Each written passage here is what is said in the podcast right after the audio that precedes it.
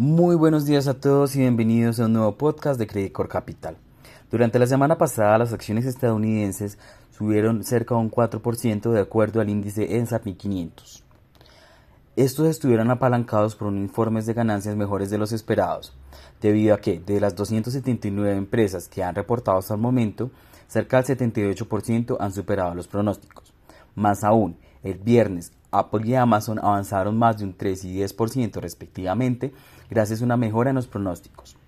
Con todo, en julio el indicador avanzó cerca de un 9%, es decir, su mayor avance mensual desde noviembre de 2020. Y es que el sentimiento inversionista también estuvo apalancado por unas apuestas menos agresivas sobre lo que hará la Reserva Federal de Estados Unidos. Aunque el miércoles el Comité de Política decidió aumentar por segunda vez consecutiva en 75 puntos básicos la tasa de interés hasta ubicarla entre un rango de 2.25% y 2.50%, el presidente de la institución, Jerome Powell, señaló que no necesariamente tendría que continuar al mismo ritmo, sino que esto dependerá de los datos venideros. Sin embargo, en consecuencia, el dólar estadounidense se debilitó frente a sus pares un 0.8% la semana pasada. Sin embargo, la alta inflación y la posibilidad de una recesión continúan siendo temores que tiene en cuenta el mercado. Eh, de hecho, los operadores se movieron hacia los bonos del tesoro, lo cual empujó los rendimientos a la baja. La referencia de 10 años eh, retrocedió 14 puntos básicos en la semana hasta un nivel de 2.66%. Y es que los datos del jueves mostraron por un lado que el índice de precios de gastos del consumo personal aumentó un 4.8% anual, mientras que el PIB real retrocedió un 0.9% trimestre anualizado en el segundo periodo del año, lo que se suma, se suma a la caída de menos 1.6% en el primer trimestre. Esto por una contracción en la inversión, así como en el cambio de inventarios. Sin embargo, hay dudas sobre si esto clasifica como una recesión. Si bien se encuentra una recesión técnica, la definición tradicional del National Bureau of Economic Research implica un declive generalizado en la actividad económica a una velocidad elevada y que se extienda por más de unos pocos meses. Además, en Europa, aunque el PIB creció 0.7% trimestre contra trimestre, levemente por encima de lo previsto, que era 0.2%, la economía alemana se estancó al crecer 0% trimestral en el segundo periodo del año, frente a una expectativa de un avance marginal del 0.1%. Además, algunos datos eh, de mayor frecuencia de julio sugieren una contracción de la actividad económica. Los indicadores de gestores de compras mostraron una caída en la producción industrial a su peor ritmo en poco más de dos años, como consecuencia del aumento de los costos de la energía, al tiempo que la actividad de los servicios se mantuvo plana, debido a que la pérdida de poder adquisitivo de los consumidores estaría frenando sustancialmente la demanda en todos los sectores. Más aún, el principal riesgo es el de una crisis energética ante un cierre completo y sostenido del suministro de gas, el cual de hecho se incrementó luego de que Rusia concretara la reducción del flujo a Alemania a través del gasoducto Nord Stream 1, al operarlo solo a 19.5% de su capacidad, desde un 40% hace un par de semanas.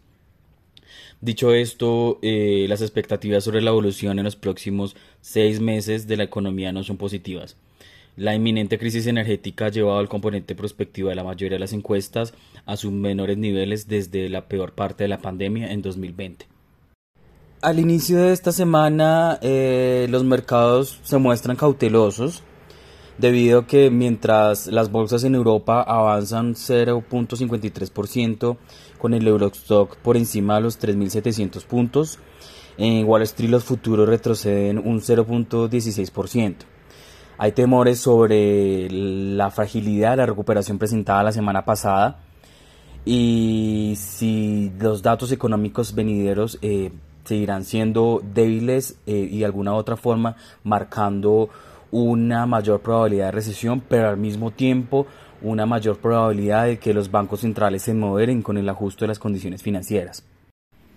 Por ahora, el dato más destacado de la jornada es que eh, durante el fin de semana China reportó el índice de gestores de compras para el sector manufacturero, el cual indicó una contracción eh, en julio al situarse en un nivel de 49 puntos, luego de haberse recuperado hasta los 50.2 puntos en junio, gracias a que las reaperturas de actividades tras los confinamientos en ciudades como Shanghai permitieron cierto rebote el mes anterior.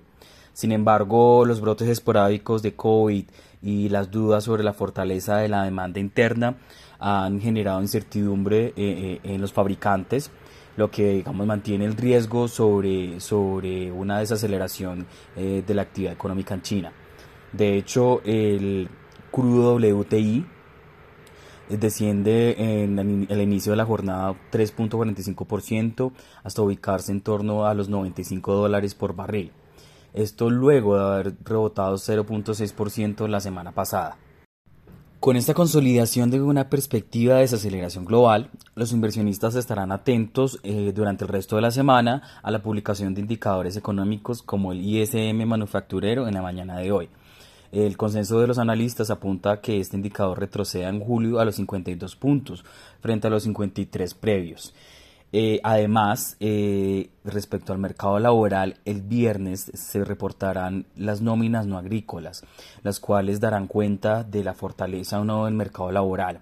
Y es que eh, los analistas esperan que se hayan agregado 250 mil puestos de trabajo el mes pasado moderando su ritmo frente al nivel de julio que fue de 372 mil vacantes nuevas. Eh, sin embargo, la tasa de desempleo se mantendría en un nivel históricamente bajo del 3.6%. Estos elementos serán tenidos en cuenta para modelar las expectativas sobre lo que serán los incrementos de tasa de la Reserva Federal. Eh, de hecho, eh, también se prestará atención a los comentarios de varios funcionarios de, de, la Banco Central como Charles Evans, eh, James Bullard o Loretta Mester, presidentes de la Fed de Chicago, San Luis y Cleveland respectivamente. Em, antes de eso, el jueves el Banco de Inglaterra tomará su decisión sobre el costo de financiamiento y se espera un incremento más elevado de, de los realizados anteriormente, con una subida de 50 puntos básicos como un escenario cada vez más probable teniendo en cuenta que la inflación alcanzó un nuevo máximo en cuatro décadas del 9.4% en Reino Unido. Finalmente, eh, se esperan informes de ganancias de varias compañías del S&P que, faltan por reportar eh, y en este sentido los mercados eh, inician con cautela la semana y esperamos que sea el comportamiento que domine durante los próximos días debido a que eh, hay que evaluar los riesgos sobre una caída profunda en la actividad económica y de manera generalizada a nivel global, al tiempo que el aumento de la inflación eh, no tiene signos de, de ceder por lo pronto.